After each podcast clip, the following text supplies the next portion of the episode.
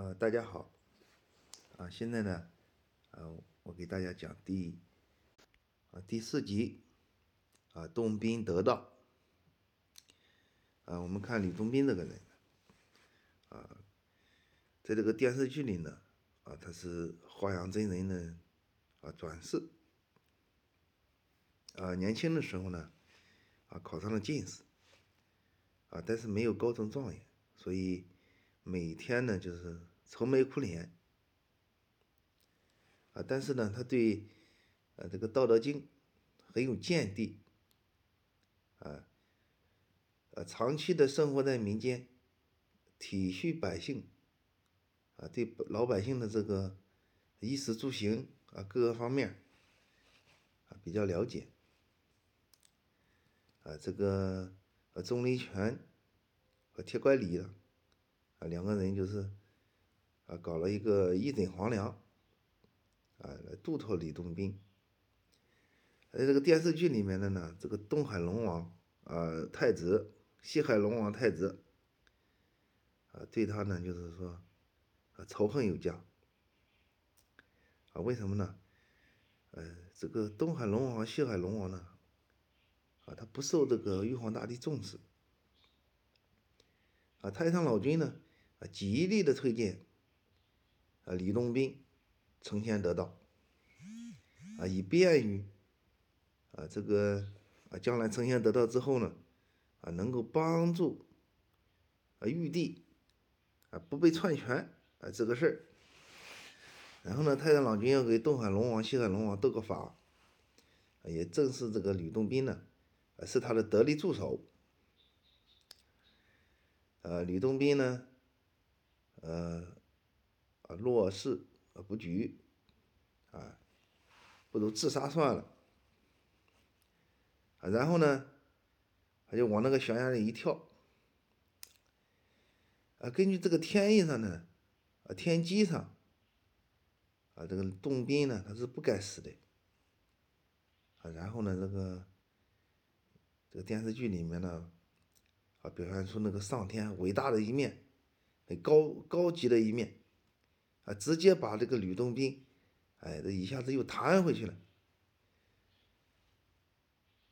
啊，这下子吕洞宾就奇怪了，我说想死也死不成啊，啊，没有办法了，啊，在路上呢，啊，碰到了这个钟灵泉和这铁拐李，然后呢，两个人啊点化他。啊，点化呢，成仙成得道，呃，然后呢，那个洞宾就开悟了。吕洞宾呢，啊，游历山川，每日游玩，啊，在这个洞里面呢，啊，又得了啊两把雌雄宝剑。这两把雌雄宝剑呢，就是基本上真的就是西海龙王和东海龙王，一个雌的，一个雄的，啊，还有一本书啊，秘籍。得了书，得了秘籍，啊，就好像那个古代的那个张良一样，有本领了。这个神仙得到之后呢，哎，他就没其他的事，啊，他也在，然后呢，就是在传道，把自己所学的这个本领，啊，就是说再传给其他的人，传给其他的人呢，就叫做渡，啊，就是让其他的人脱离苦难，脱离疾病困扰。啊，先后渡了很多人，现在渡蓝采和，啊，渡韩湘子、何仙姑，啊，还有这个柳树精，他也渡，还有白牡丹，啊，就是大家所熟悉的吕洞宾三系白牡丹，哎，他不是渡他，是戏他，啊，这大体这个神仙呢，还都有个怪脾气，啊，说渡谁呢？不说渡。啊，然后先是戏弄他，啊，考验他，让他生气，啊，然后呢，啊，再教给他这个，呃，出家练道的这种本领，教给他这个内丹外丹，啊，教给他，啊，在这个道学里面呢，啊，这个吕洞宾呢是受苦最受苦最受的最多的一个人，啊，他是在得道之前呢，就是。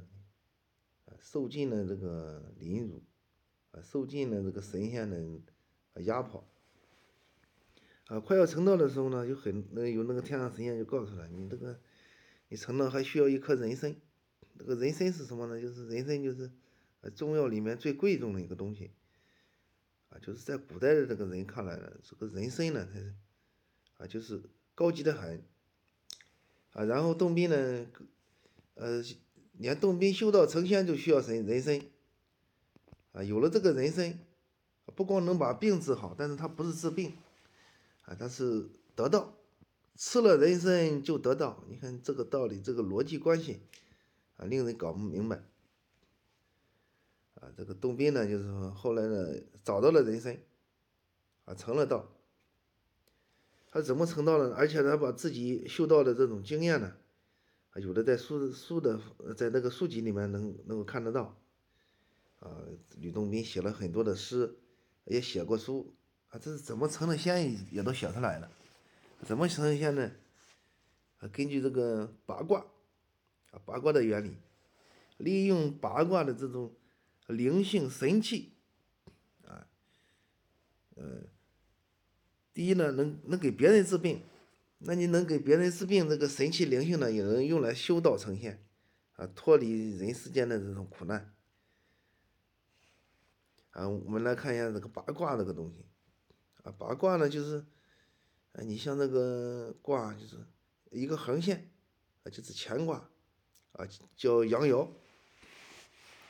啊，两个横线，啊，中间断开，这叫阴阴爻，啊，就是叫也叫阴卦，啊，阴爻和阳爻，啊，分成呃三个位置，就是，呃，就是，呃，上为天，下为地，啊，中间为人，分成三个位置，按照这个排列组合上来看呢。啊，就是说那个排列组合，就是这个这个阴爻和阳爻在这个天地人这三个地方一放了，就是一共就是八个，怎么排就是八个。呃，如果排成六个呢，就是说呃排列组合呢，最后就是八八六十四个，啊，八六十四卦。实际上呢，这就是那个呃高等数学。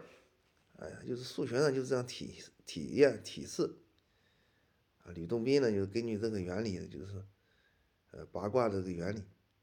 啊，外修，呃助人，内修助心，啊，身心俱练，而且还有，他这个还可以当成武术，啊，这是古代人那个发明啊，这是，啊，就是《易经》上，这个东西就是无所不能啊。啊可以用，包括这个科举，啊，中医，啊，这个修炼，啊，在那个修炼里面呢，还讲究采药。这个采药就是洞宾，洞宾呢，啊，当年就是为了得到采了个人参，啊，叫采药。采了药呢，就是人就可以长生不老，就是永远的活着。啊而且还很年轻，你像这种事儿，永远活着还很年轻。你像普天之下的这个人，没有一个人不去追求的，没有一个人不渴望啊得到这样的一个后果，没有人不渴望。啊，在这个啊道教里面呢，叫什么呢？叫果报，就是你经过呃行善积德。经过这个学习呃八卦，呃学习这个道家的这种神秘的东西啊，你就可以得到这样一个后果啊。直到现在呢，就是说啊还是这样，呃引人注目啊。后来呢，这个吕洞宾呢啊真的是得道成仙了，呃怎么得道成仙呢？就是说呃后人呢呃都信了，啊信的是道教的神仙。啊实际上他就是一个落地的进士，啊，会武术，而且武术很高级。也就是说，为人民服务，服务了一辈子，啊，叫替天行道。呃，这个电视剧里面那个歌词啊，也写了很多是很多的问题，就是说，啊，努力呃求实践，啊，辛辛苦苦，啊，终于练成了神仙，呃。利用这个很多的技巧想了很多很多的办法，走了很多很多的路，啊，甚至有的人呢，啊是罕见的，你超乎人的想象就做了这这么多的事，啊，古代人，哎，只好纪念他，因为他影响太大了，因为他的学问深，啊，只只能纪念他。啊，我们看那个，呃，张伯端他这个陈道长他自己呃。写了诗歌，有诗歌上提示就是说，啊，他是自己啊符合神仙标准，啊一生下来就是这个样啊，洞宾呢则是不然的，他得到了，他是啊经过自己的努力，哎，试过经过自己的考行，啊，也经过了呃自己的求学的一个过程，啊，才成了神仙。啊，但是这个道教里面呢，啊，对于这些呃问题呢，啊，它有北宗和南宗，啊，南宗是南无祖，北宗是北无祖，啊，北宗就是北宗全真教，全真教教呃最高的创始人是那王重阳，啊，但是他不是这个八仙里面的一个，还有一个问题就是说，啊，八仙啊有八卦叫八嗯才有八仙，啊，就是。那么，呃，北斗七星，哎，它是七个星，为什么不是七仙呢？啊，阴阳五行，有五行应该叫五仙呀，呃，为什么偏偏是八仙呢？啊，实际上呢，它是有七仙，所谓七仙呢，就是全真七子，啊，它就是七七仙，啊，五仙也有，五仙就是，呃，三皇五帝。啊，它就是五仙，金木水火土分开的，啊，也有，呃，阴阳两仙，啊，阴阳两仙啊，七仙、五仙、八仙都是有的，呃，九宫呢有九仙，啊，就是还有二十八宿，啊，二十八宿，啊，东南西北啊，一个方位呢就是，呃，七个星星，二十八宿，啊，二十八仙。啊，也是有这种说法的，啊，这个下面呢，我们呢给大家讲讲解这个啊，吕洞宾三系白牡丹，啊，洞宾的故事呢，啊是家喻户晓，这个禅宗呢也是啊深入人心，就是佛教的禅宗，啊，禅宗呢也经常啊参一些啊洞宾的啊一些玄机和玄案，啊其中呢就有那个白牡丹。啊，吕洞宾呢，啊，在凡间游历的时候，啊，有一个很漂亮的一个美女，啊，叫白牡丹，啊，白牡丹一见钟情，两个人，啊，吕洞宾非常仰慕这个女子，这个女子呢，呃据说李白还写过她，啊，叫什么诗？呃写一首诗。云想衣衣裳花想容，啊，春风拂槛露华容，露华浓。若非群玉山头见，啊，会向瑶台月下逢。啊，这这不就是有名的歌舞的名妓白牡丹吗？啊，李洞宾呢也是这个时候呢，哎，会看相。啊，看了看那个白牡丹的相，哎呀，这个良家女子啊，不能忘义。啊，有着三分的仙气，啊，包括她的这个衣服的颜色和和她的貌美呢，啊，独中天地之秀气，啊，曲子就是说在那个道教里面呢叫曲子，啊，这个全真气子里面有个头坛捉马。啊投了坛捉马啊，还可以捉啊。对了，呃，古代这个张良嘛，不是啊，叫逮啊，他这个叫什么呢？叫取啊，取呢不是那个迎娶的娶，而是呃一个耳加一个右，就是娶，叫娶他啊。现在的那个拜天地结婚不就是那个娶吗？上面一个耳右，下面一多一个女子。啊，也就是这说明什么呢？说明这个女子自动过来了，哎，这是人间的美谈呀！啊，然后呢，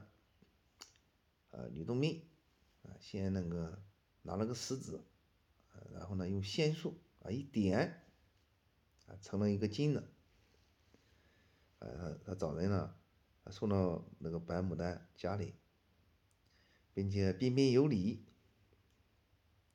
啊，这个白牡丹呢，就是少年的时候就美貌，啊，非常称心。一看到那个吕洞宾呢，就是说这一身打扮，啊，心里很乐意。啊，然后他就问那个洞宾，呃，就是彬彬有礼问那个洞宾，啊，问了什么呢？就是说，呃，问他你叫什么名字啊？就是，就像电视上说的那个。呃，情景一样，就是非常的害羞，害羞的问那个洞宾啊，你叫什么名字啊？声音很小很小的，不敢那么大声说。洞宾呢，就是，这时候呢，就是说心里想娶她，啊，不是那个娶媳妇的娶，是那个啊一个耳一个右，娶她，啊，跟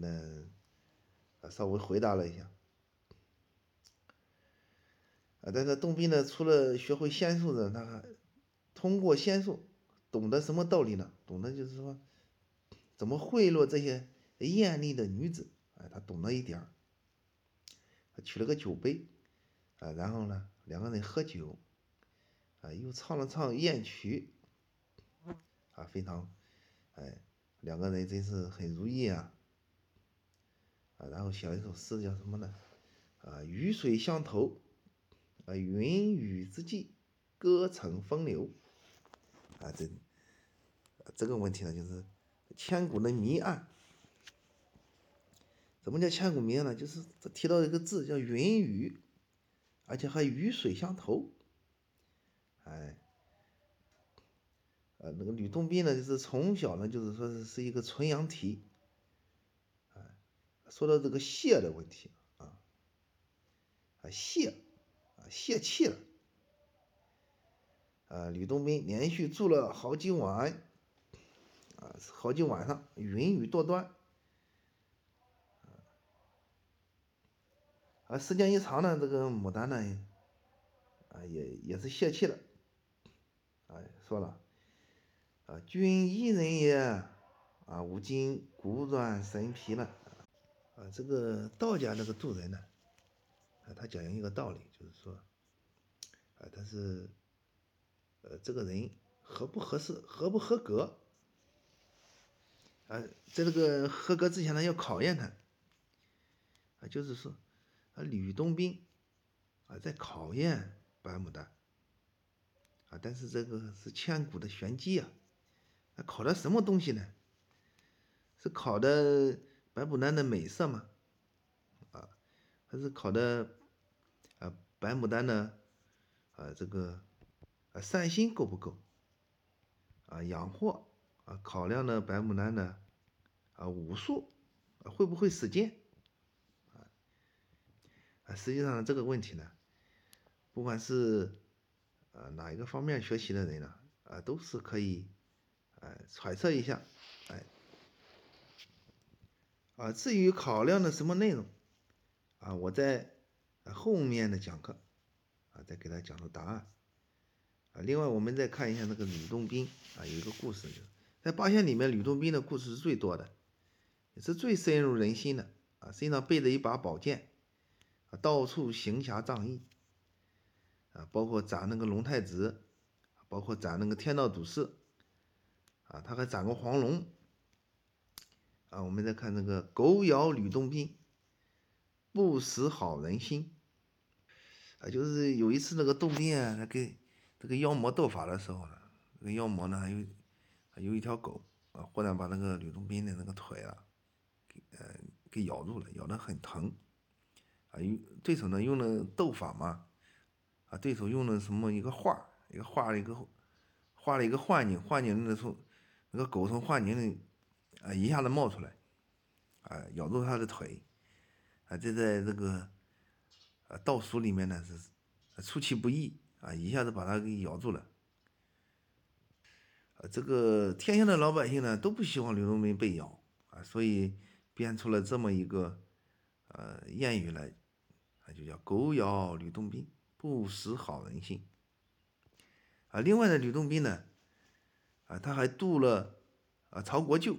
啊，当然他一个人是渡不了他，啊，有那个铁拐李啊帮忙啊，汉钟离帮忙。在这个电视剧里面呢，这个铁拐李呢，哎，他还在给这个道士讲课，啊，讲了一句什么课呢？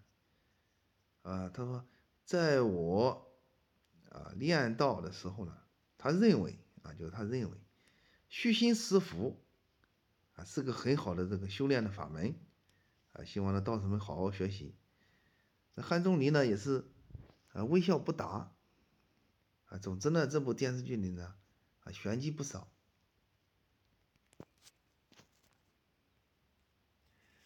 啊，这个铁拐李和汉钟离，哎，渡脱洞宾的时候呢，就是用一枕黄粱。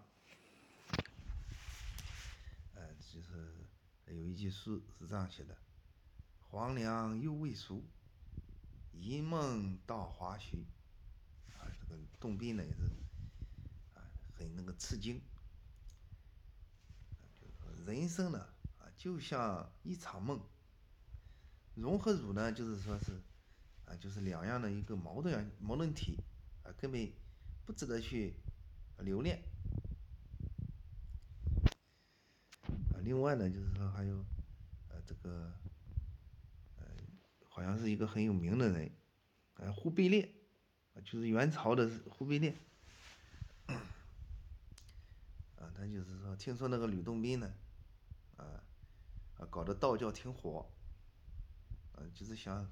利用吕洞宾，啊，利用利用这个道教，啊，巩固自己的统治，给那个管教的丘处机，啊，把他那个，啊，把这个吕洞宾呢，啊，吕公观，啊，给他给他。拆毁了，啊，然后又修建了什么东西呢？叫永乐宫。啊，后来的吕洞宾就是说没有家了嘛，啊，他就是游庐山，游泰山，啊，游这个黄山了，三山五岳都游完了，啊，反正这个这个道教的神仙啊没事就是呃旅游，搞旅游。啊，还有一个事呢，就是在这个八仙里面呢，啊，很明显那个吕洞宾跟那个何仙姑呢，啊是天生一对，啊，但是他在这个跟何仙姑，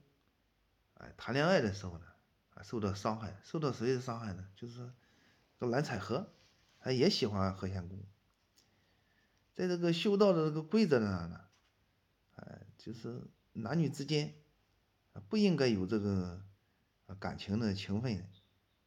啊！如果你有了这个感情的情分呢，就是影响你这个修道。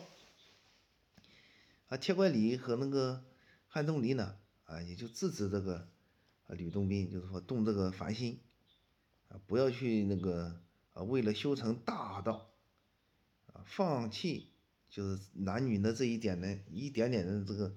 呃这个感情啊，他是受了伤害的。但是天意上这个，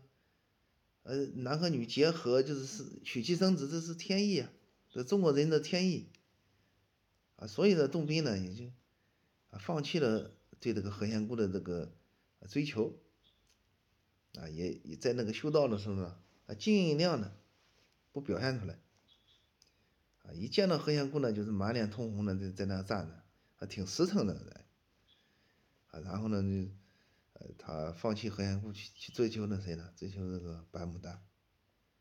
啊，据说还娶妻生子了，啊，这个呃无法考证了。呃，吕洞宾呢，就是实际上就是这个，汉钟离和这个铁拐李，哎，他们两个人啊搞的那个神仙速成班啊，神仙速成班哎，他是他他的大弟子，第一期。结业典礼上的那个红人啊，当然吕洞宾的那个啊，也不是太太注重那个神仙啊，他每天就是搞旅游，啊，路漫漫兮，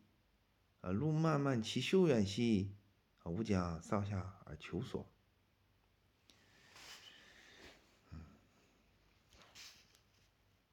啊，我们再看一下那个，呃，洞宾啊，其他的故事，还是什么故事？叫治病啊，治病救人还不要钱。你想想这样的人呢，当然会受到，呃，其他人的那个信仰。呃，呃，他有一次云游到哪里呢？这个王屋山。啊，啊，李洞宾呢，就是把酒临风，在那个王屋山上啊，岩石上说的，就是说，啊，人心安定，啊，方立此时，呃，人心安定是什么？就是天下不安定，啊，天下不安定，他他期望天下安定，啊，然后就指那个石头的，说人心安定，方立此时，啊，啊，这就是王屋山上的一个定心石，啊，可见的那个吕洞宾呢。啊，他也是渴望这个呃政治上的这种平静，啊，很明显的这个人就是受到政治上的影响，而也是另辟蹊径，就是通过那个求仙得道，啊，来达到自己的呃对于这个不管是哪方面的，呃，达到自己的夙愿，啊，这就是洞宾，呃，求道的这个问题，我们这节课讲到这里。